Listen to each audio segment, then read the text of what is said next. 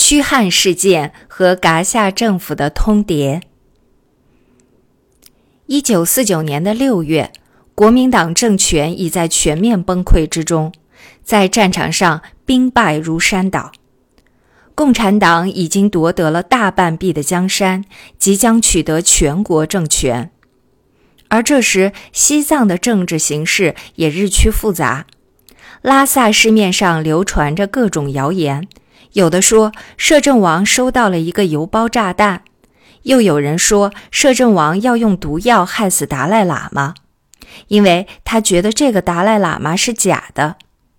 也有在拉萨的汉人传说见到了藏兵，他们要出动去捉拿国民政府派到西藏的特工。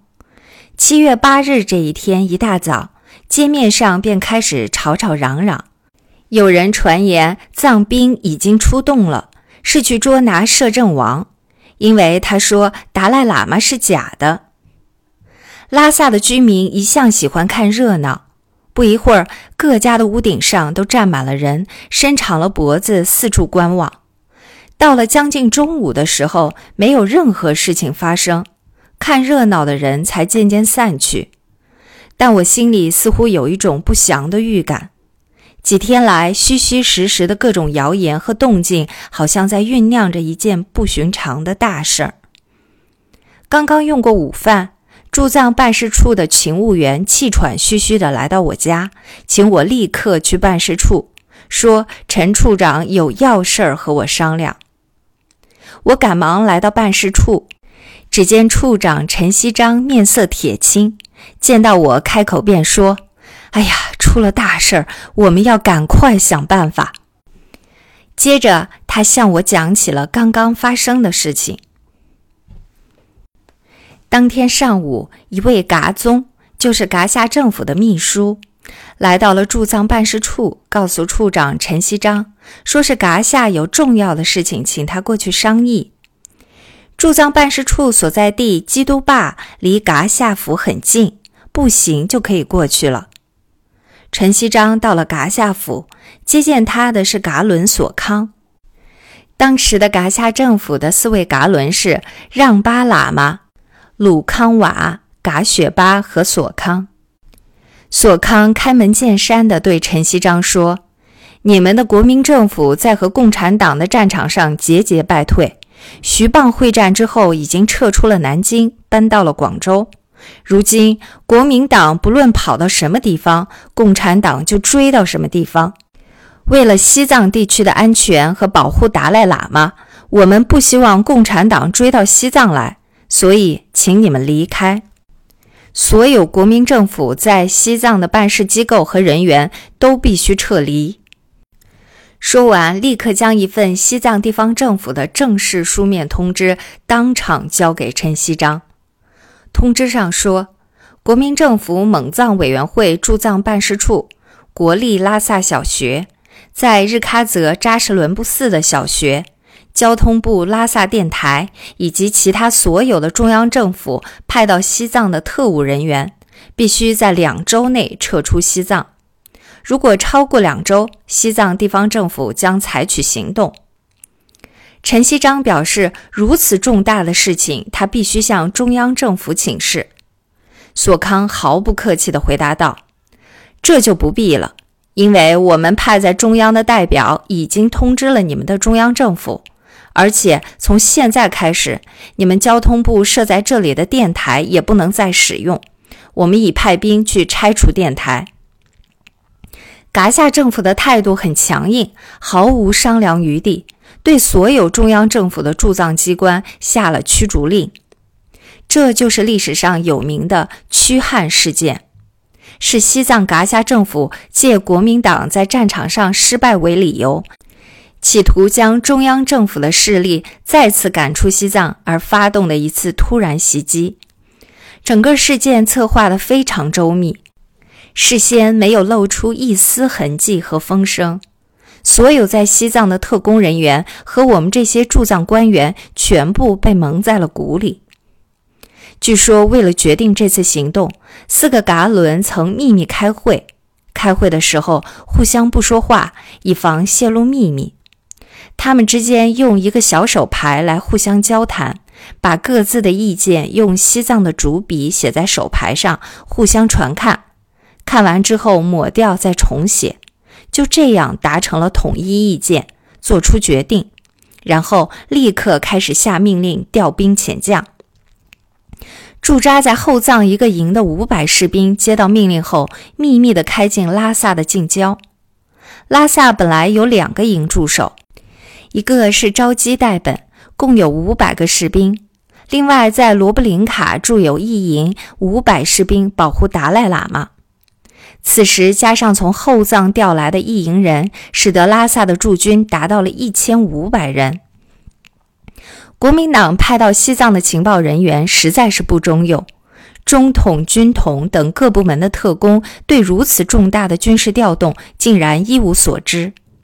噶夏就这样神不知鬼不觉地完成了部署。噶夏的动作十分迅速，在向陈锡章发出驱逐令的同时，五十多个藏兵便占领了我们的电台，切断了我们与中央政府的联系。接着，每个驻藏特务人员的家门口都出现了两个藏兵看守。可见，这些特务的身份和住宅早已被西藏地方政府探听得一清二楚。而陈锡章住的公馆则有四个藏兵严密的看管，只有我因为有拉然巴格西的特殊身份，噶夏没有派兵来看管我家。陈锡章原本在外交部担任总会计师，以后他的上司沈宗濂被调到西藏任驻藏办事处处长。他也来到了西藏，担任沈宗濂的副手。沈宗濂离开拉萨回到南京后，由陈锡章一直担任代处长。在事变发生之前，蒙藏委员会已经决定将他调回内地，由当时任蒙藏委员会藏事处处长熊耀文来代替他。调令已经发出，但由于内地形势的混乱，新的处长一直没有上任。使得陈锡章迟迟无法回到内地，拖到这次事件的发生，竟然成了被驱逐的对象。陈锡章的身体本来就不好，想到眼前这件事情的严重和危险，高血压的老毛病立刻犯了。讲完了事情的经过，陈锡章接着对我说：“噶夏要我们必须在两个星期之内撤离西藏。”如果超过两个星期的时间，他们就不客气了。你知道他们的手段是相当厉害的。我把事情的前后经过仔细想了一遍，直觉告诉我，这次事件背景绝不单纯，一定又是英国人在背后搞鬼。大概就是印度驻西藏的商务代表黎吉生出的主意。多少年来，他们一直在暗中挑拨西藏地方政府和中央的关系。如今眼看国民党政府即将垮台，于是去怂恿噶夏政府利用这个机会将汉人和中央政府的势力赶出西藏。陈锡章问我的意见如何，我对他说：“目前的形势，我们已经没有什么余地。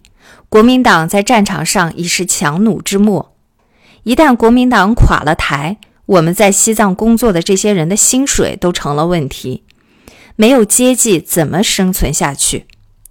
既然早晚都要撤，我的意见还是接受噶夏的要求，迅速将人员撤出为上策，以保障大家的安全。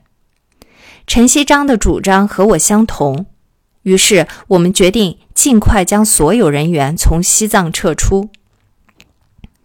驻藏人员中有一批强硬分子，尤其是一部分接受过特别训练的特工，对撤出的决定不服气，觉得堂堂的中华民国官员怎能如此被人欺负？他们主张把在拉萨的汉人武装起来，发给他们枪支，以武力和噶夏对抗。其中少数几个人平日对陈锡章不满，甚至打算借这个机会先把他干掉。我心知不妙，赶忙去奉劝他们，和他们仔细分析了当时的形势。我说：“噶夏政府在通知我们撤退的时候，已布置好了军队，要和他们交火，只能是自取灭亡。况且我们手里只有短武器，而且人少势弱，一旦打起来，坚持不了多久，也不会有援兵，最后只能做无谓的牺牲。我劝这些人，此时大敌当前，大家必须团结一致，同心协力，切不可自相残杀。当年驻藏的清军就发生过内讧，结果被十三世达赖喇嘛扫荡干净。我们今天可不能再蹈清朝军队的覆辙。总算我平时与这些人关系相处的不错。一番苦口婆心的劝说，将一场可能发生的内乱平息了下来。